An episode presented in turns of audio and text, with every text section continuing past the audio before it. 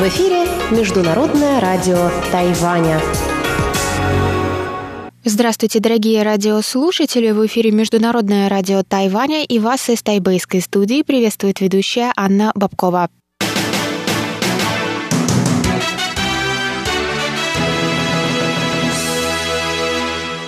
Сегодня среда, 3 февраля, и мы начинаем наше ежедневное вещание с выпуска новостей сегодняшнего дня, а затем вы, как всегда, прослушаете тематические передачи «Среды», «Китаеведение. Устная история» с Владимиром Малявиным, «Новости экономики» с Андреем Солдовым, а также повтор передачи прошлой недели «Звуки города» с Валерией Гемрановой и Иваном Юмином. Я вам напоминаю, что на коротких волнах вы можете слушать нас на частоте 9490 кГц с 11 до 12 UTC и на частоте 5900 кГц с 17 до 17.30 UTC. Также в любое время вы можете зайти на наш сайт по адресу ru.rti.org.tw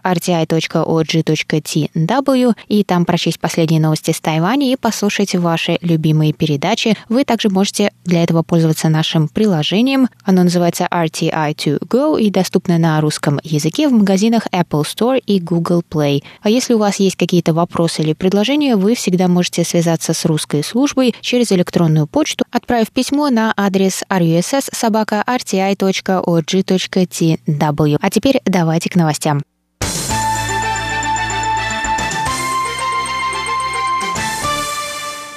Комитет по вопросам гендерного равенства исполнительного юаня Тайваня опубликовал 3 февраля определение киберпреступлений, в том числе сексуальных домогательств онлайн, сексуального шантажа и интернет-сталкинга. Премьер Су Женчан обратился к комитету с просьбой сформулировать меры по борьбе с этими проблемами с законодательной и образовательной точек зрения. Комитет пообещал работать над продвижением осведомленности о домогательствах в интернете и расследовать все случаи. Определению комитета, интернет-сталкинг включает в себя отправку сообщений или имейлов с угрозами, запугивание через комментарии в интернете, преследование и слежка за действиями другого человека. Определение сексуального шантажа включает в себя запугивание другого человека с помощью слов, фотографий, аудио или видео сексуального характера. Сексуальные домогательства в интернете подразумевают под собой отправку другому человеку сообщений, фотографий, аудио или видео непристойного содержания посредством электронной почты, сообщений, чат-комнат или социальных сетей.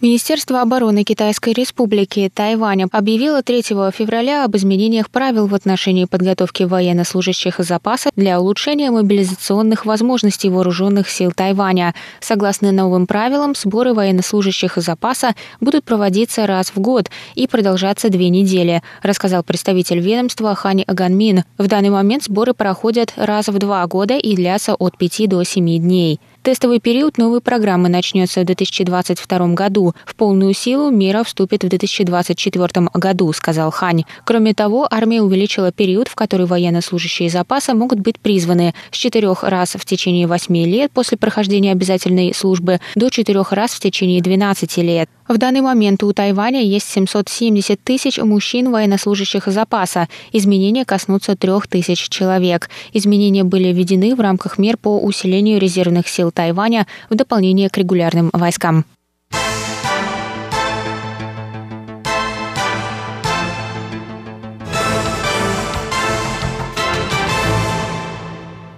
Министр культуры Тайваня Ли Юньде заявил, что Тайвань может взять пример с Испании в вопросе примирения с одной из самых сложных глав в своей истории.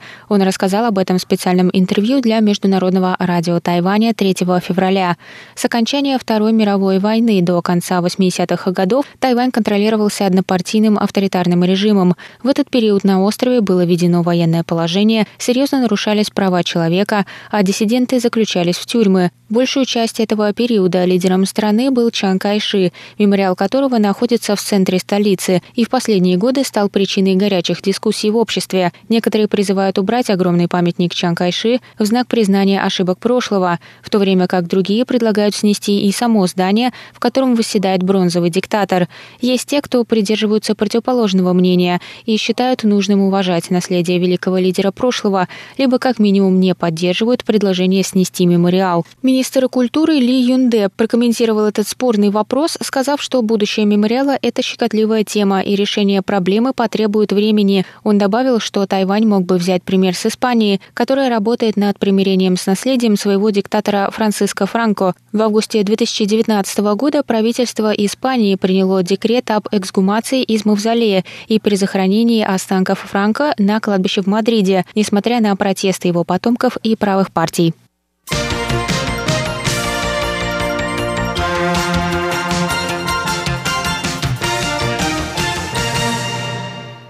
Школы Тайваня решено не открывать до 22 февраля из-за опасения распространения коронавирусной инфекции в новогодние каникулы, сообщил 3 февраля министр образования Пань Вэнджун. Продление каникул позволит школам провести достаточную дезинфекцию и в полной мере подготовиться к соблюдению противоэпидемических мер.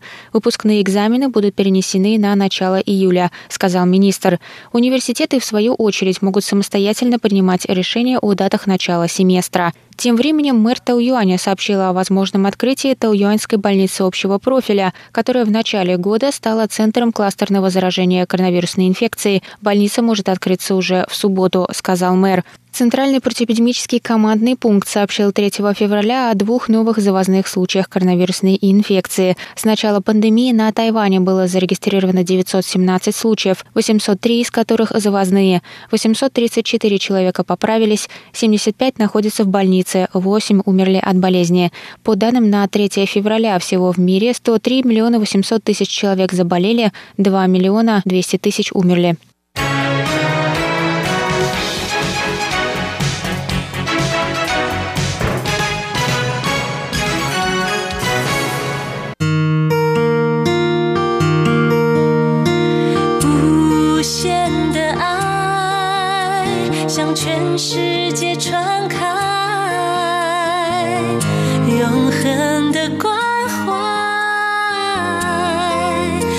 自叹。